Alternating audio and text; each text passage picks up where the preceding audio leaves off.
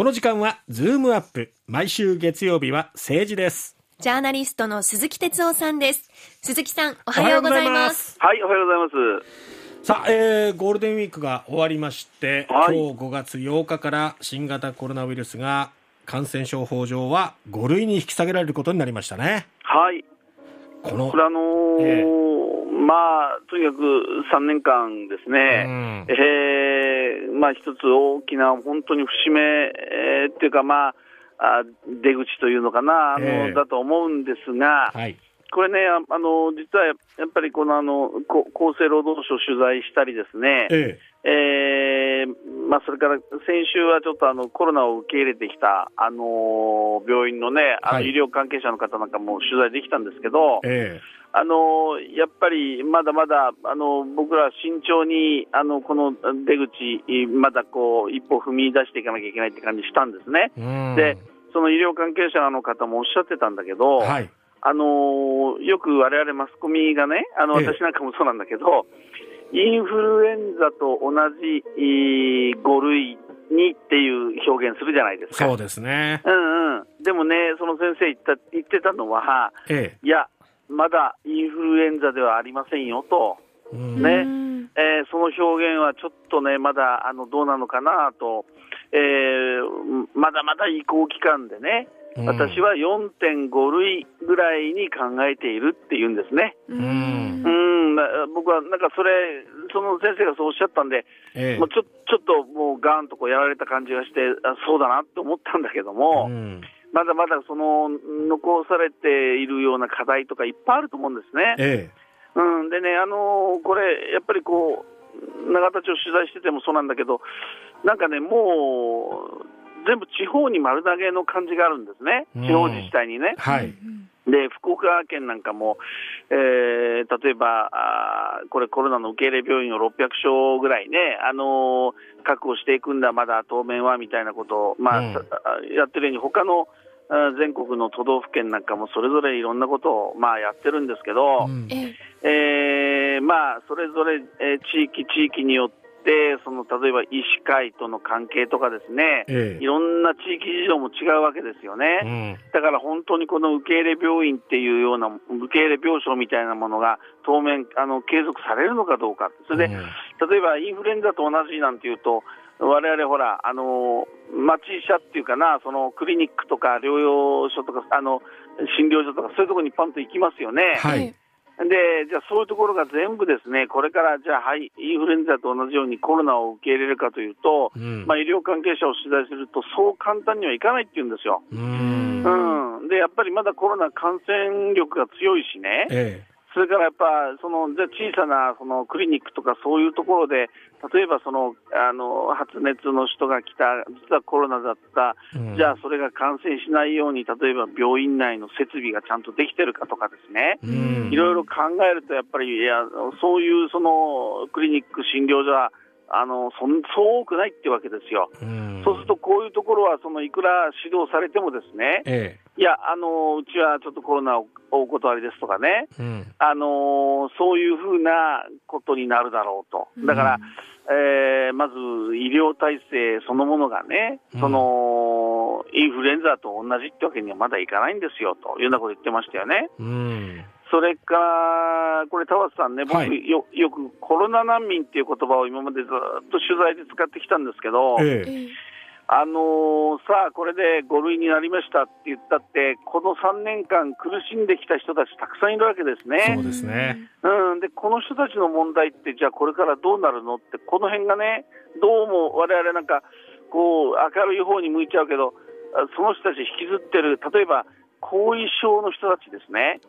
この後遺症外来っていうのは、やっぱりもう相変わらず大変な状況なんですよね。長引いてる方が多いようですもんね。そうなんですそうなんですよ、それであの因果関係がはっきりしないっていうことで、その特別にじゃあ、あなたはコロナの後遺症だからね、うん、あの例えば会社も休んでいいですよなんていう仕組みにはなってないわけですよ。うん、だからこういう人たちは、いや、どうも仕事行けないって、仕事が要するに、あのまあ、解雇されたりとかですね、うん、この後遺症のが、まあ、人たちをどうするのかっていう問題が一つまだ残ってますよね。それから私はいつも言うんだけど、これあの、この3年間で中、中中退した大学生とか結構いるんですよ。つまり、リモート授業に、あの慣れ、慣れ、慣れなくてね、えー、学校を辞めていったとかね、あのこれ、2021年度だったかな、だだいたい年間で3万人ぐらい、あの中退者、あの学校辞めてる大学生とかいるんだけど、えーもうこの中でこの3年間でもコロナが理由でっていう人、どんどんどんどん増えてるわけですよ。えー、こういう人たちの例えば復学とかですね、うん、えー、学費の問題とかですね、えーこんなのもじゃあどうすんのって話でしょ？そうですね。それからやっぱり倒産した企業たくさんあるわけですよ。えー、で、こういう、特に今年の3月で閉めたなんていうところもたくさんあるわけでね。うん、まあこういうところの再チャレンジというのかな。こういうものにどういうふうに、うん、つまりコロナ難民の問題っていうのはまだずっと残ってるわけですよね。うん、そしてやっぱ僕最後に言いたいのはやっぱ教訓としてね、これだけのことを、えーこれだけの犠牲者の中で今ここ、ここにあるっていうことは、じゃあ今後ですよ、また同じような感染症が起きたときに、われわれ何をすればいいんかっていうね、ええうん、そこをやっぱりね、もっとしっかり僕は厚労省、国会、議論しなきゃいけないと思うんですね。そうですね、この3年余りの対策に対しての検証っていうのはしっかりしてほしいですよね。そうなんですよ、うん、でね、例えば医療法の改正とか、例えばね、はい、あのこういう時になったら、まあ、すごいこれあの、